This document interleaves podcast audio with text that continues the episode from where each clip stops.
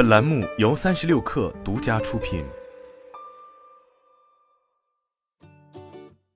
本文来自新浪科技。北京时间一月二十六日，特斯拉公布了二零二二年第四季度和全年财报，营收、净利润等财务指标均取得了不错的增长。但好消息之下也有忧患。二零二二年，特斯拉全球总交付量为一百三十一万辆，未完成一百五十万辆的销量目标。同时，频繁的降价也让特斯拉的汽车业务毛利率不断下降。数据显示，二零二二年特斯拉的股价累计下跌近七成，缩水超过七千亿美元。除了股价，马斯克在二零二二年深陷推特收购案泥潭，也让特斯拉的股东们不满。正如他们所说，特斯拉如今需要一位全职 CEO 来力挽狂澜。财报显示，二零二二年特斯拉总收入达到八百一十五亿美元，同比增长百分之五十一。二零二二全年，Gap 净利润为一百二十六亿美元，同比增长百分之一百二十八。特斯拉 CEO 马斯克在电话会议中将2022年称之为有史以来最好的一年，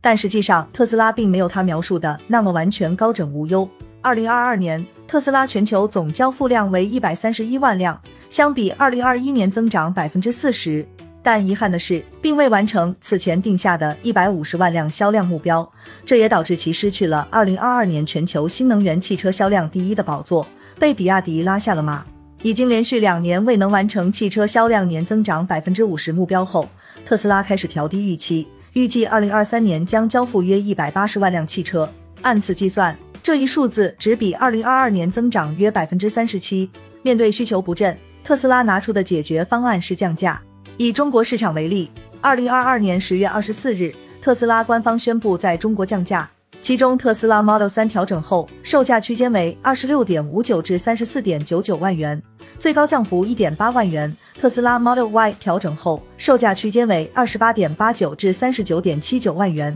最高降幅三点七万元。降价半个月后，二零二二年十一月八日，特斯拉官方再宣布，特斯拉现车现时提车保险补贴方案已上线。十一月八日至十一月三十日，购买现车及合作保险机构车险组合并按期完成提车。尾款可减八千元，十二月一日至十二月三十一日，尾款可减四千元。而今年一月，刚刚进入二零二三年，特斯拉又开启了价格战模式。特斯拉中国在官网上宣布，在售 Model 三及 Model Y 全系国产车型将调整售价，Model 三起售价直降三点六万元，Model Y 起售价直降二点九万元。两款车型其余版本的降价幅度从两万到四点八万元不等，创下特斯拉中国售价历史新低。降价对销量的刺激十分明显。有媒体报道称，在今年一月宣布降价后，特斯拉中国三天内获得了三万辆汽车订单。特斯拉降价的底气来自于单辆汽车的盈利能力，但频繁的降价已经对特斯拉的汽车业务毛利率造成了影响。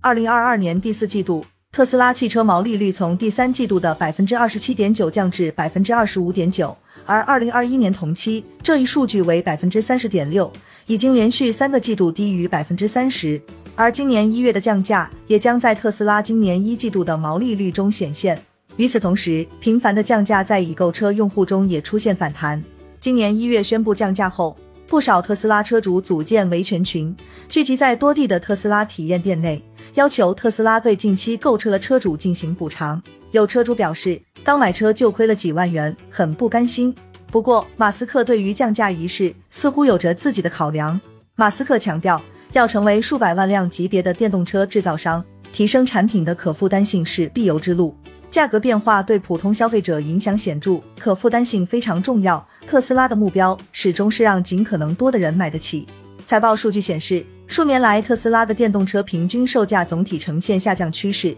在二零一七年至二零二二年间，特斯拉电动车平均售价已减半。在销量不及预期之下，特斯拉二零二二年的股价走势并不理想。数据显示，二零二二年特斯拉的股价累计下跌近七成，缩水超过七千亿美元。二零二二年十二月，马斯克还曾在内部信中安慰员工，全力提升交付量，别为股市的疯狂所困扰。只要我们保持优异的表现，市场终将给予肯定。但影响特斯拉股价的不只是汽车销量，还有马斯克本人。日前，马斯克被指控证券欺诈的集体诉讼案在美国加州正式开庭审理。该案主要涉及马斯克曾在2018年发布的让特斯拉私有化推文，引发了特斯拉股价的剧烈震荡事件。目前审判仍在继续，一旦被判定有罪，马斯克可能要为这一事件赔偿几十亿美元。另外，马斯克在推特收购案中的表现，也让其个人声誉急转直下。2022年4月，马斯克与推特董事会达成最终协议，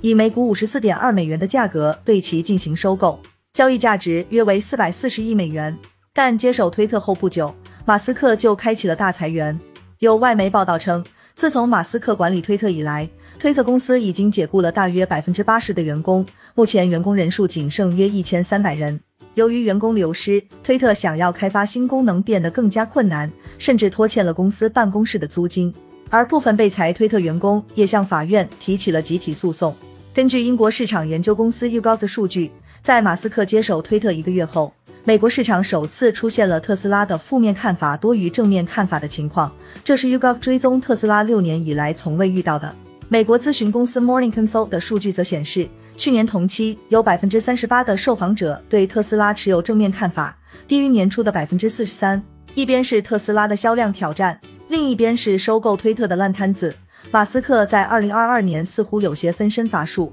这也引发了一些特斯拉投资者的不满。有投资者认为，特斯拉的股价下跌就是没有 CEO 造成的，更是有特斯拉股东表示，特斯拉需要能够全职工作的 CEO。二零二二年十二月，有消息传出，马斯克已经任命原特斯拉大中华区总裁朱晓彤，朱晓彤为特斯拉全球 CEO，但直到如今还并未得到官方明确的消息。据外媒报道，朱晓彤已被提拔至全球管理层。负责特斯拉在美国生产业务以及北美和欧洲地区的销售交付和售后工作。在第四季度财报电话会议中，被问到未来五年谁将是特斯拉的有力竞争对手时，马斯克表示：“我们仍然不知道谁会是遥远的第二名，你用望远镜都看不到第二个。”但他同时坦诚，中国的汽车公司是世界上最有竞争力的，他们工作最努力，工作最聪明。中国可能有一些公司最有可能仅次于特斯拉。正如马斯克所说，中国传统车企正在加速向新能源汽车转型，